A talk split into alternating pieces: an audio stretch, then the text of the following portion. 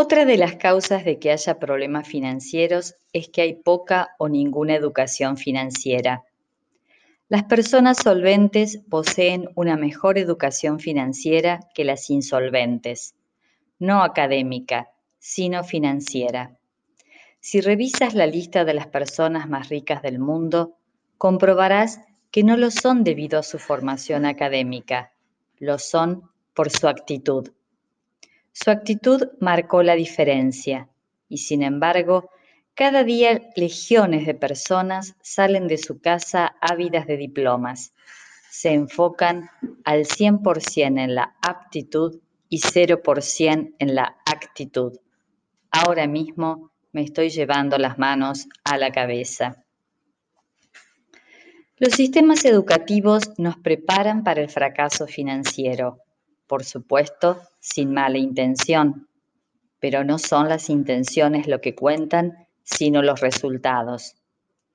Aceptemos que la educación convencional en lo que respecta a la libertad financiera es nula. La siguiente lista es de personas que abandonaron la universidad porque allí no podían enseñarles lo que querían aprender. Y como verás, no les ha ido nada mal. Richard Branson, Thomas Edison, Agatha Christie, Ted Turner, Mozart, Michael Dell, Steve Jobs, Bill Gates, Henry Ford, Amancio Ortega. Parafraseando a Einstein, el aprendizaje está obstaculizado por la educación. La educación financiera debería enseñarse en la escuela desde primaria.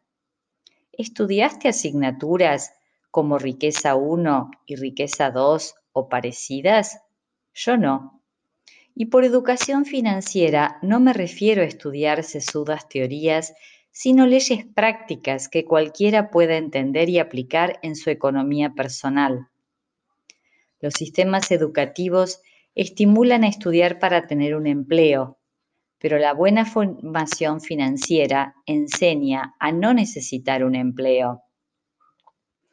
Daniel Pink, autor visionario, escribió en su libro Free Agent Nation, el modelo educativo de Estados Unidos es lo que yo llamo modelo del pavo del Día de Acción de Gracias. Ponemos a los chavales en el horno de la educación formal durante 11 años hasta que estén bien hechos y entonces se sirven a los empleadores. Una minoría recibirá una cocción adicional durante cuatro años en un college. Yo siento que he sido gratinado demasiado tiempo en el horno equivocado. En mi caso, la Facultad de Ciencias Económicas me entrenó para ser un empleado de cuello blanco, no un empleador ni un emprendedor de cuello dorado. Y en consecuencia, me empleé más años de los necesarios he de confesar que me he redimido. Si no estás ingresando lo que desearías, es porque hay algo sobre el dinero que aún no sabes.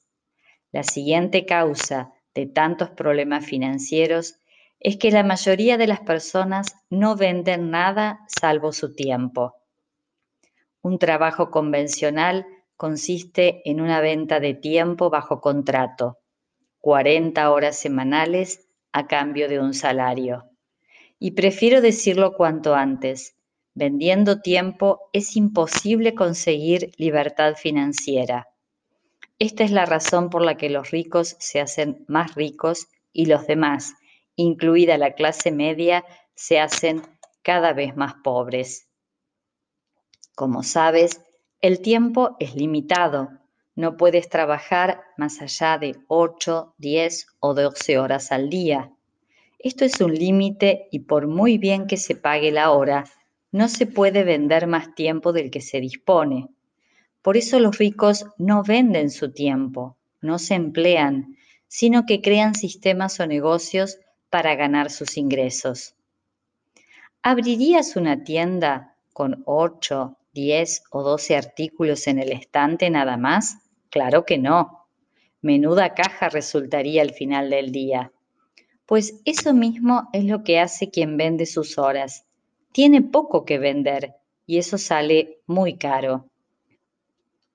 Un trabajo convencional tiene ventajas, qué duda cabe, ¿verdad? Pero dos grandes inconvenientes. A. Limita severamente la libertad y B. Es un límite a la prosperidad económica. Un empleo sale muy caro. Por esa razón, en un determinado momento de mi carrera profesional perdí todo el interés por tener un empleo.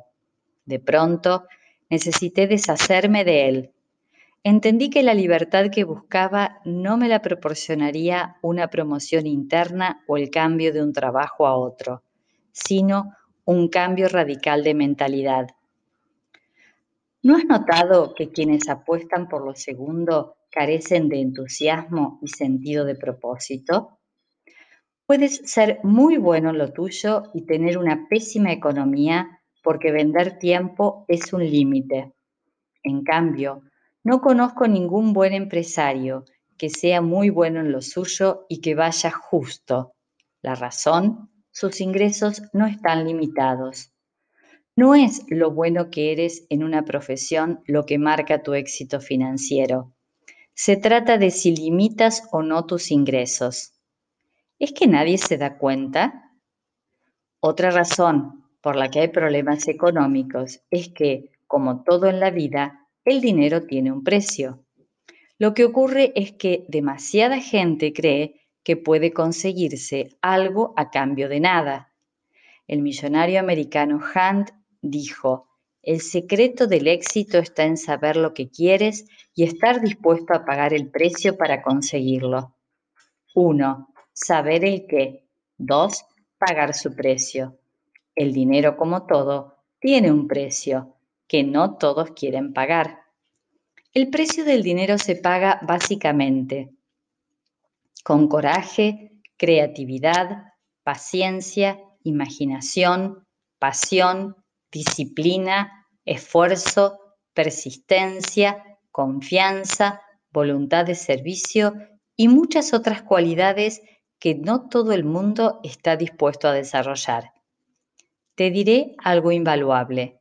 Siempre que quieras algo en la vida, averigua primero cuál es su precio y luego págalo con gusto. A mí me encanta pagar precios, es garantía de resultados.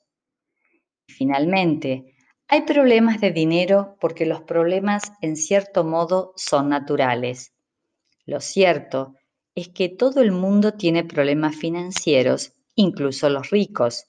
La diferencia estriba en el modo de resolverlos. Tratar de evitar o ignorar los problemas financieros equivale a mantenerlos, porque los problemas no se resuelven por sí mismos. En lo que toca al dinero, siempre digo que tratar de resolver problemas financieros con dinero y no con inteligencia financiera es un gran error. Los problemas económicos no se resuelven con dinero, sino con creatividad. Mi deseo es que este libro rompa viejos paradigmas sobre el dinero. Deseo que el lector entienda que el dinero nunca es el problema y que los problemas están en ciertas mentalidades sobre el dinero. Tratar de conseguir una vida de libertad y riqueza llevándose mal con el dinero no tiene sentido. Cuando esto tan sencillo se comprenda, se dará un paso de gigante hacia la libertad y la prosperidad. Capítulo 5. Los cuatro obstáculos a la libertad financiera. En algún momento tendrás que elegir seguridad o libertad. Las personas que buscan seguridad pierden libertad y viceversa.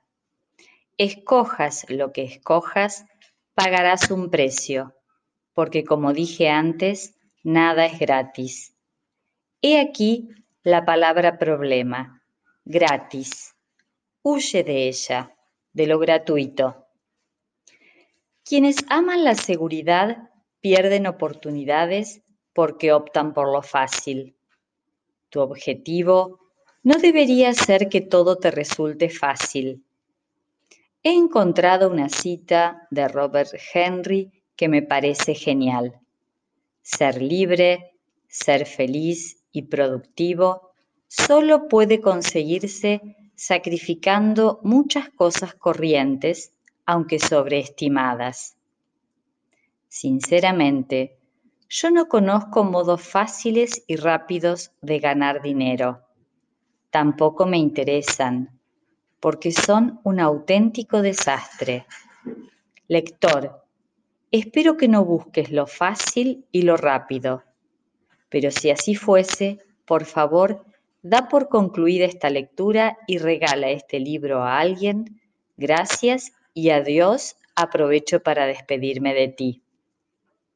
Para el resto, los que sigan conmigo, si eliges la libertad, cometerás con probabilidad algunos errores. Es lógico, piénsalo. Los errores son necesarios para el éxito. Yo convierto cada error que cometo en algo bueno. Le saco partido al usarlo como palanca. Renunciar a los errores es, por tanto, renunciar al éxito. Si la gente supiese que las personas exitosas cometen un alto índice de errores, empezarían a perder el absurdo miedo al error. Winston Churchill lo tenía claro. El éxito consiste en ir de fracaso en fracaso sin perder el entusiasmo. Yo incluso prefiero equivocarme en lo que me gusta antes que acertar en lo que detesto. Las personas que evitan los errores están evitando el éxito. Cuando empiezas algo nuevo, equivocarse es inevitable. Alguien dijo que si quieres tener éxito, deberías duplicar tu tasa de errores, porque es de ellos como se aprende a hacer las cosas bien. Espero convencerte de la necesidad de cometer errores. Busca tu error memorable, tu punto de inflexión, el que ha de revolucionar tu vida. Hay otros mundos y están en este. En la dimensión del empleado, el error es algo a evitar. En la dimensión del emprendedor, el error es parte necesaria del proceso. Arriesgar significa la oportunidad de ganar, no de perder. Si eliges la seguridad, te privarás de la libertad financiera, porque son incompatibles. No arriesgar conduce a vivir una vida de pequeño tamaño. Si no arriesgas nada, lo arriesgas todo. Grena Davis, actriz, una chica lista. Sé que es una lección importante. Yo mismo la he tomado muchas veces. He comprobado, no obstante, que la seguridad tiene más, muchos más seguidores que la libertad. En la escuela nos enseñaron a jugar a lo seguro, pero eso es un obstáculo al aprendizaje. Francamente, por más que lo pienso, no veo la relación entre lo que estudié y la realidad. Libertad o seguridad va a gustos. Yo creo que la libertad financiera es mucho más importante que la seguridad laboral. Una es real, la otra una fantasía. Cuando elijas habrás tomado responsabilidad, pagarás los precios de tu elección y ya no te verás como una víctima ni podrás quejarte de tu situación, sea cual sea. Lo que he aprendido es que la libertad añade vida a la vida, pero la falsa seguridad de un sueldecito siempre sabe a poco. Pero vayamos a los obstáculos de la libertad financiera. El primer obstáculo son las creencias limitantes. Muchas creencias son una carga más pesada que una hipoteca, de hecho actúan como hipotecas mentales.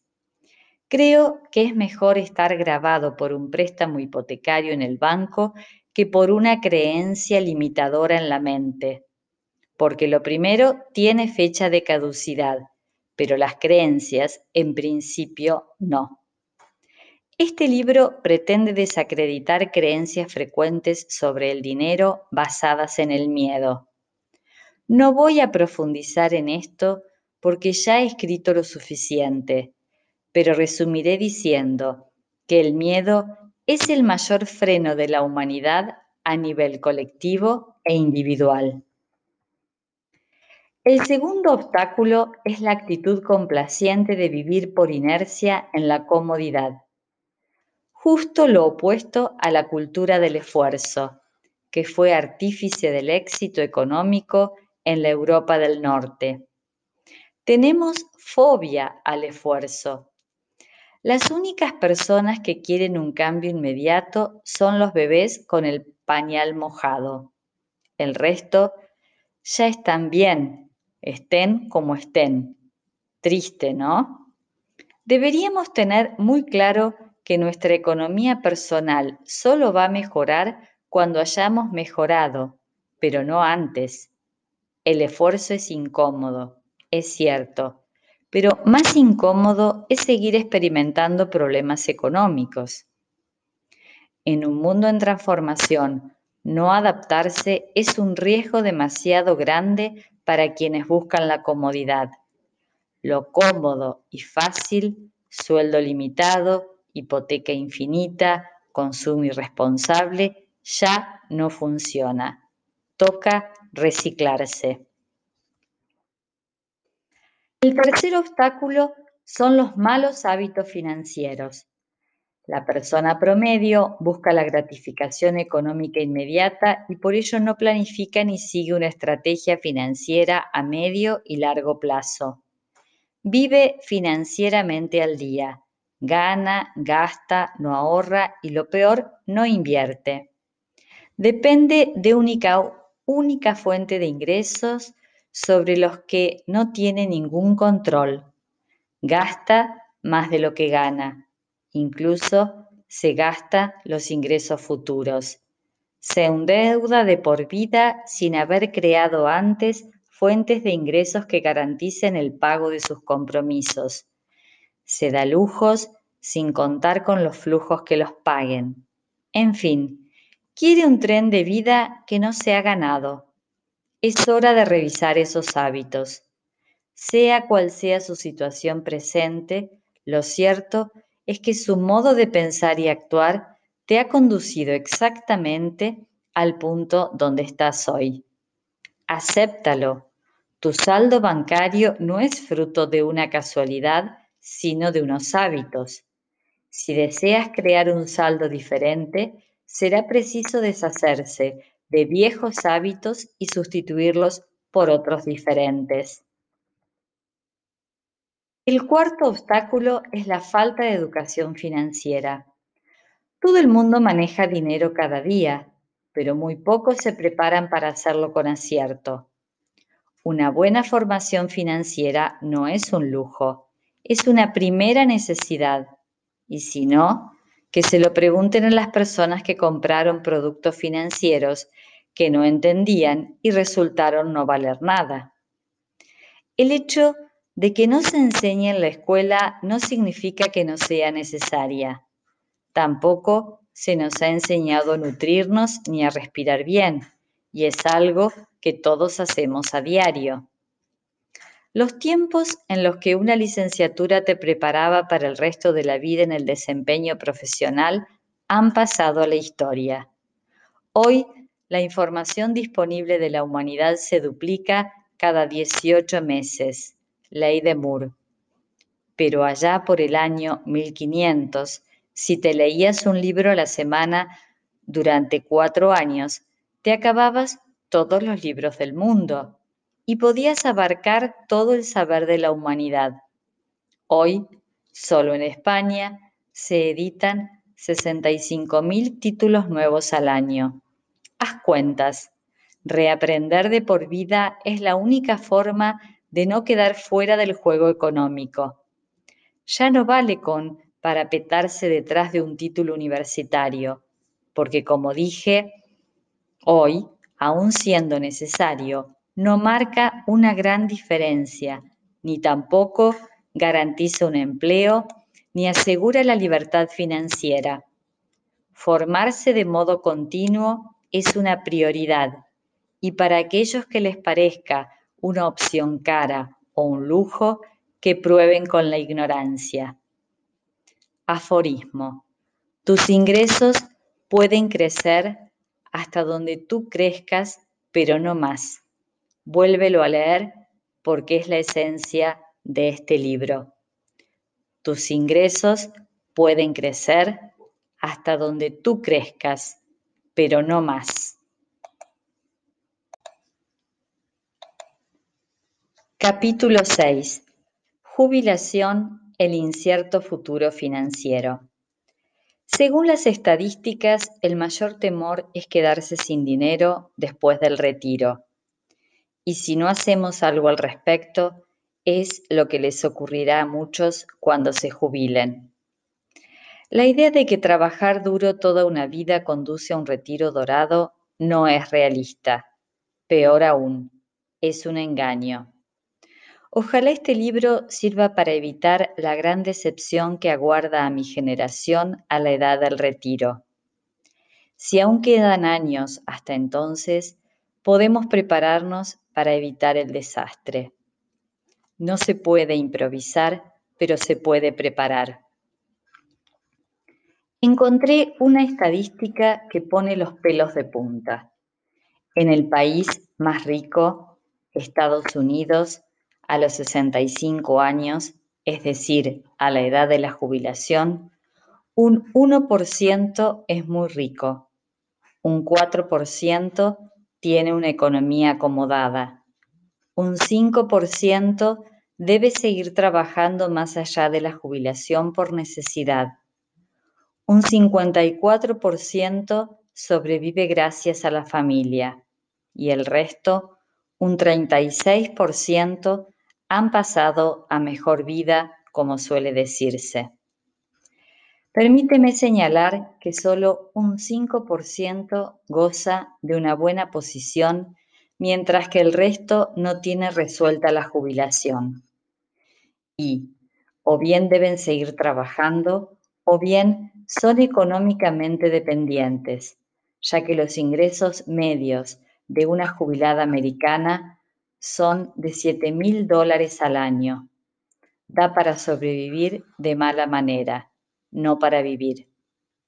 Aguarda un momento porque esto se pone peor. Vayamos a otro gran país, Rusia, una economía emergente.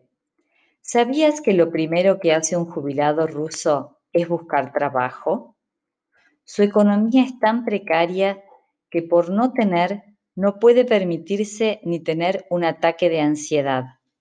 Su exigua pensión, unos 100 euros al mes de promedio, le obliga a trabajar mientras viva.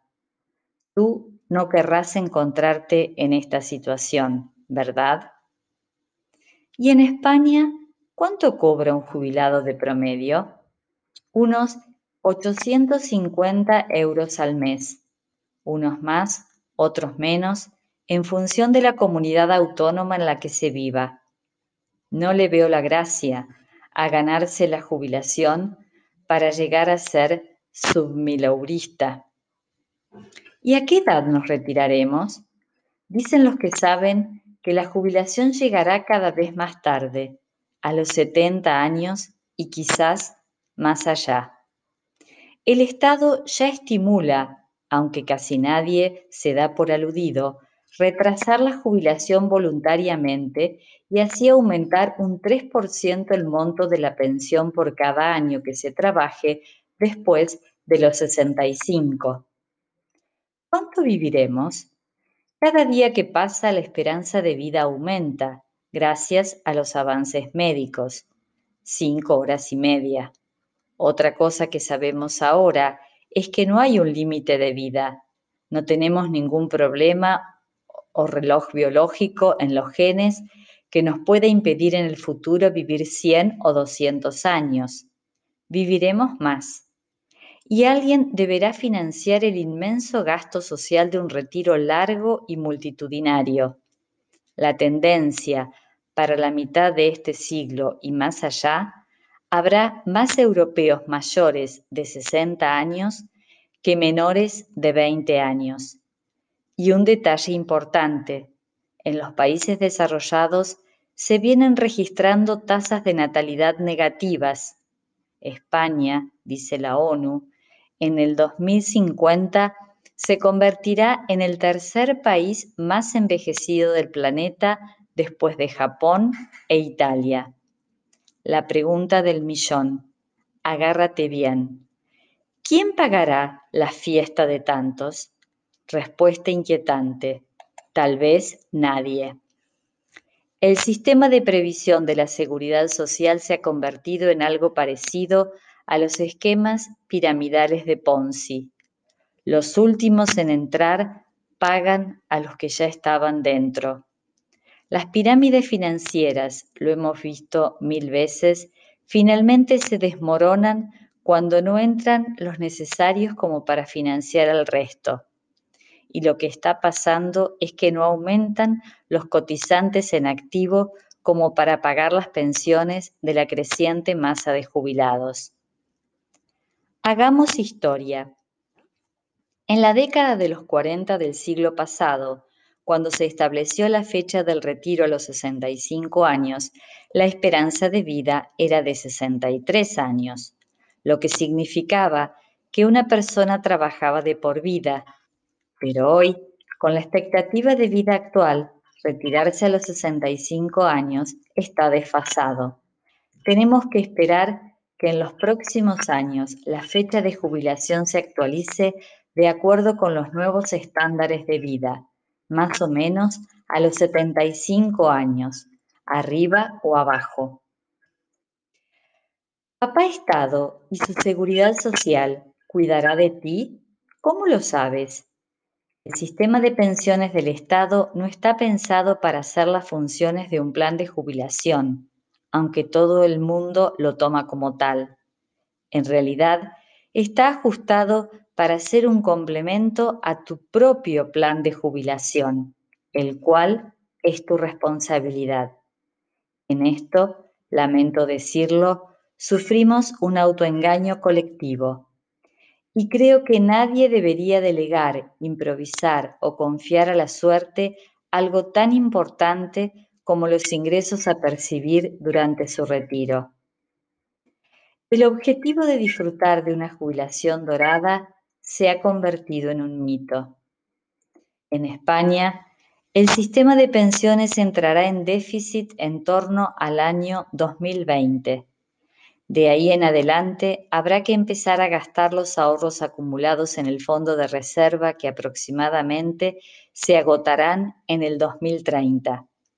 En lo sucesivo, el sistema público de pensiones acumulará números rojos y llegará al 2050 con un déficit del 7% del Producto Interior Bruto y una deuda del 95% del PIB es el pronóstico de José Antonio Erce, uno de los mayores expertos en pensiones del país. En resumen, nadie sabe si la seguridad social nos podrá garantizar una pensión o la cobertura médica. Es algo que se sabrá en su momento, pero a mí este asunto me parece demasiado importante como para confiarlo al azar. Es una temeridad suponer que alguien resolverá nuestros problemas financieros personales. Prefiero ocuparme de mi economía ahora antes que descubrir en el futuro que nadie lo hará por mí. La solución al sistema público de pensiones hay dos y son muy impopulares. Por eso se van demorando y se empeora el pronóstico. Una el alargamiento de la edad tanto legal como efectiva de jubilación. Y dos, alargar la base de cálculo de las cotizaciones de los 15 años actuales, los últimos hasta los 35. Soñar con retirarse con unos ahorros de un millón de euros sería genial, pero para una persona que ha estado empleada toda su vida es una fantasía irrealizable. Hagamos números. Si una persona promedio tiene unos ingresos anuales de 24.000 euros, 2.000 al mes, en toda su vida laboral habrá ingresado un millón de euros. Haz cálculos. Muchas personas pasan del millón y medio de euros. Sí, todos ingresamos una suma millonaria al final de nuestras vidas laborales. Tú también. Pero deberemos pagar impuestos, alimentarnos, vestirnos, pagar la vivienda, de modo que, ¿cómo ahorrar el 100% de lo ingresado? Está claro que no podrás retirarte con un millón en el banco. Los números no salen.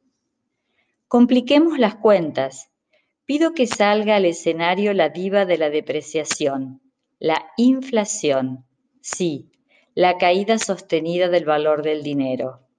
¿Sabes cuánto ha aumentado en España la inflación desde el año 2000 hasta el 2009, año de la primera edición de este libro? Un 32%. Y desde 1990, un 95% y desde 1980 un 388%.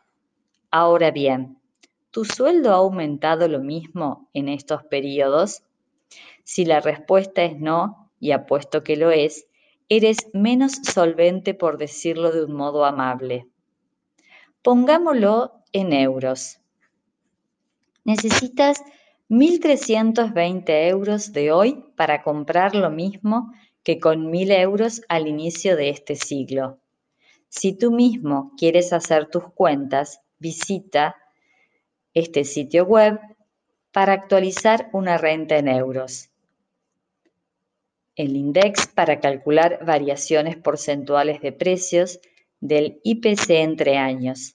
Es la página del Instituto Nacional de Estadística. Jubilación. Umbral de entrada de la clase media a la clase baja. ¿Cómo puede ocurrir esto? Sin duda, por falta de educación financiera. Espero que entiendas que la educación financiera es una primera necesidad. Puedo imaginar cómo asientes con la cabeza en silencio.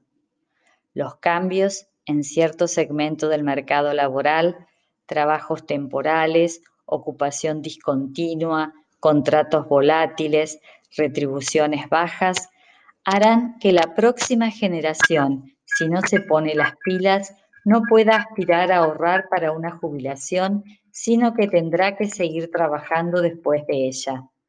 Ahora entenderás el chiste, o no es un chiste. Job, trabajo en inglés, es el acrónimo de Just One Broke, quebrado en inglés, traga saliva. Otra cosa, la jubilación no debería verse como una liberación, porque en esa creencia está implícito que tu ocupación no te gusta o incluso te disgusta. La mayoría de la gente realiza trabajos esencialmente sin sentido para ellas. Cuando se jubilan, esa verdad les cae encima como una losa. Lo suscribo. La mayoría de los jubilados desearía haber hecho las cosas que querían hacer. Y lo que te propone este libro es organizarte económicamente de tal modo que la etapa activa de tu vida sea como tu jubilación ideal, abundante en tiempo y dinero, justo cuando más partido puedes sacarle.